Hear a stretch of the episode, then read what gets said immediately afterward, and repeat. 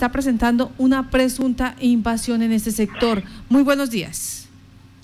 Muy buenos días, Martica. Muy buenos días para la opinión pública. Bueno, la, eh, para iniciar, ¿esta vereda Matepalma queda en qué jurisdicción, en qué ente territorial? ¿En Yopal? A, ver, eh, pertenece al corregimiento de Tilodirán. Ajá. Eh, está a 54 o 58 minutos de aquí del municipio de Yopal. Eh, pues lamentablemente Martica pues llegó una comunidad sin eh, dueño del predio informarnos.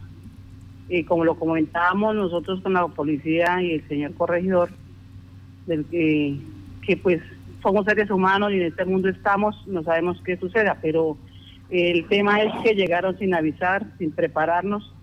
es una comunidad muy sana, una sana convivencia, pues hay siempre se maneja la comunicación vía telefónica, vía WhatsApp. Pero fue sorprendente para nosotros porque en este momento que tenemos pandemia, la pandemia, y que nos han invitado a, un a un a estar en nuestras fincas y hemos hecho la mayoría de dueños de predio encontrarnos en las fincas para evitar la propagación del mismo virus. Sí. Y resulta que la comunidad, pues mi finca queda más abajo de donde están ubicados ellos. Yo represento a la vereda Mata de Palma, soy la presidenta de esta junta. Eh, mi nombre es Arreira Corredor, entonces me llamó la comunidad y me dijo que había un grupo de personas.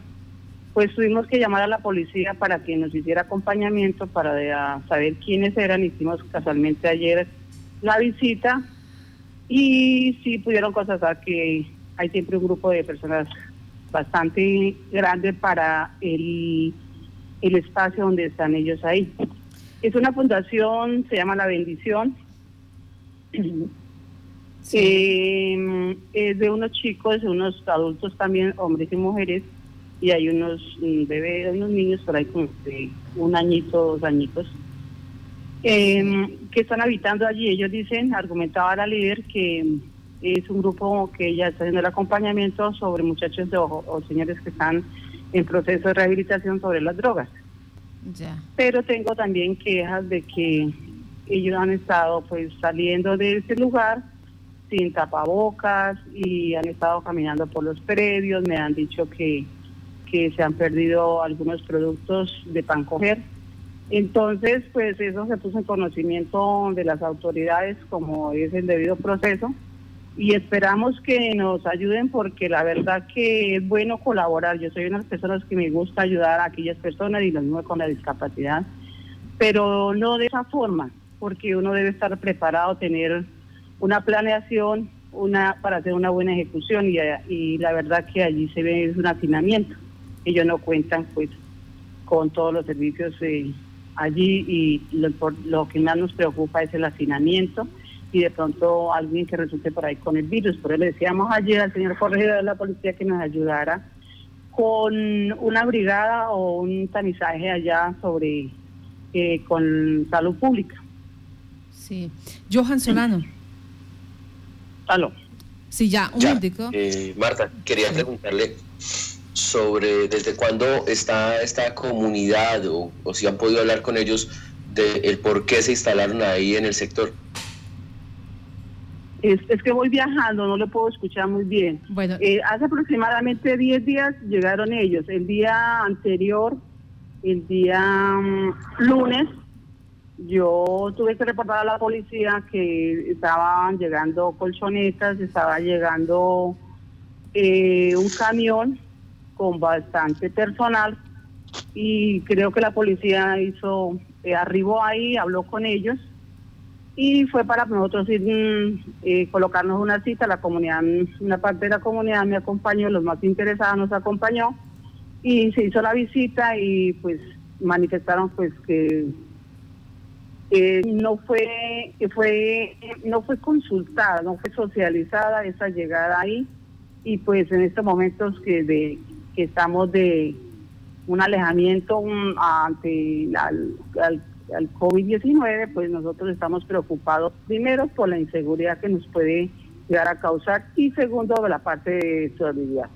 Permítame, eh, Albeira, ¿De cuántas personas estaríamos hablando? ¿10, 20? ¿Cuántos son en promedio? Pues me dicen que hay un aproximado porque ayer no la líder no dejó que entrara bien el señor corregidor, solamente permitió que asistiera el, el teniente, sin embargo, el señor lo pudo evidenciar, él, él, está lleva, él nos va a hacer llegar la información, él hoy está en este proceso a, las autoridades a dar a conocer esta información a, las a la comunidad, a que le compete él, las autoridades, y de, dice que hay una próxima de 30 personas, pero ayer en la tarde me llama un habitante de allá porque yo salí de otra diligencia Yopal y me dice que hay una aproximada de 60 personas. La verdad que mis ojos no han visto las 60 personas, pero ayer sí, sí pudo entrar el señor corregidor y verificó y dijo que había una aproximada de 30 personas.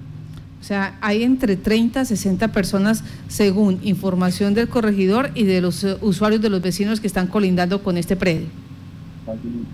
Eh, lo que pudo constatar el corredor que era una aproximada de 30 personas. Lo otro habla es una vecina, una vecina, o sea, mm, habitantes de ahí que son 60 personas que llegaron ayer más. Lo que pasa es que yo no sé, ellos están subiendo y bajando hacia Tire en un carro sprint y la verdad más de dos personas y nosotros como ganaderos y agricultores y líderes comunales nos, nos impiden salir más de dos personas porque nosotros en el sector rural no contamos con un con un transporte, no sé por qué a ellos no las autoridades no les no les eh, inmovilizan, le hacen el comparendo, no sé quiénes son los líderes, porque es que la verdad la preocupación es la llegada de cualquier persona allá que no tenga la, la, la seguridad que nos han, nos han exigido las autoridades con respecto a la pandemia. Eh, permítame, ustedes estuvieron con el corregidor, el corregidor ya tenía información de, eh, de la llegada de esta comunidad, la Secretaría de Gobierno tiene información de la llegada de esta comunidad, de ese sector.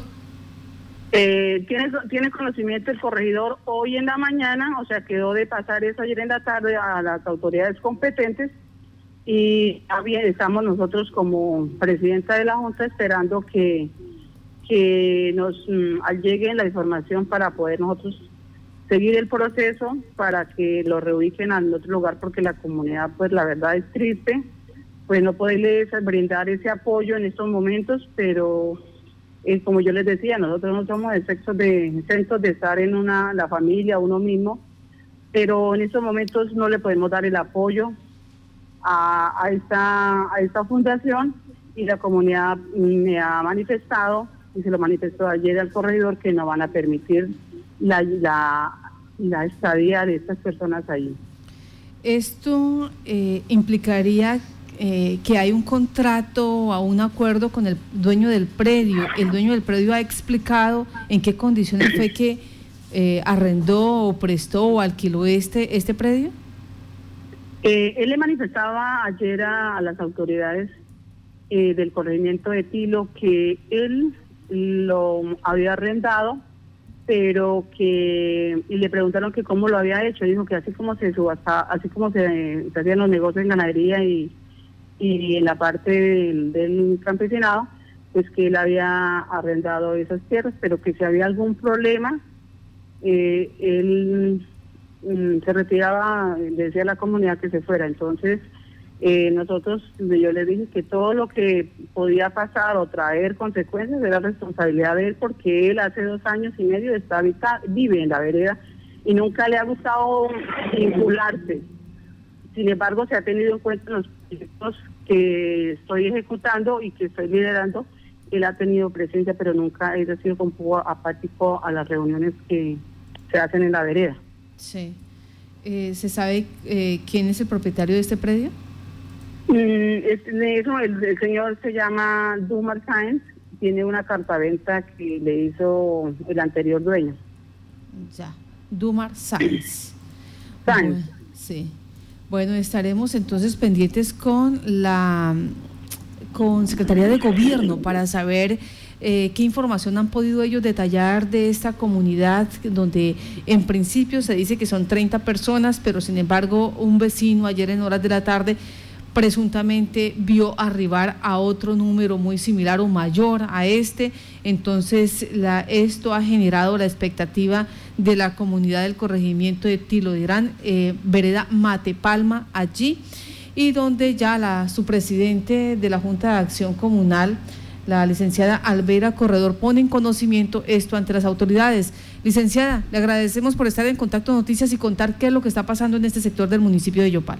Bueno, muchísimas gracias Martica por colaborarnos para que podamos solucionar este pequeño impasse ahí con la comunidad y con la fundación, porque mm, en otra oportunidad le podríamos estar nosotros ayudando a esas personas, pero con un proceso bien direccionado y que las personas que están a cargo, pues que no nos manden los problemas a las veredas, porque estamos tratando de evitar la contaminación y, nos mandan problemas a las veredas donde estamos allá eh, laborando ya que no nos permiten desde el campo estar en, la, en Yopal, trasladándola llevar lo que es material de construcción porque estamos aprovechando. Entonces yo sí le pido el favor, Martica, y los medios de comunicación que han escuchado y las autoridades que nos ayuden a solucionar esta, este impasse que tenemos allí con esta fundación y que sea lo más pronto posible. Fundación La Bendición. Pues vamos a preguntarle a las autoridades quién es el representante legal de esta Fundación La Bendición, a qué se dedica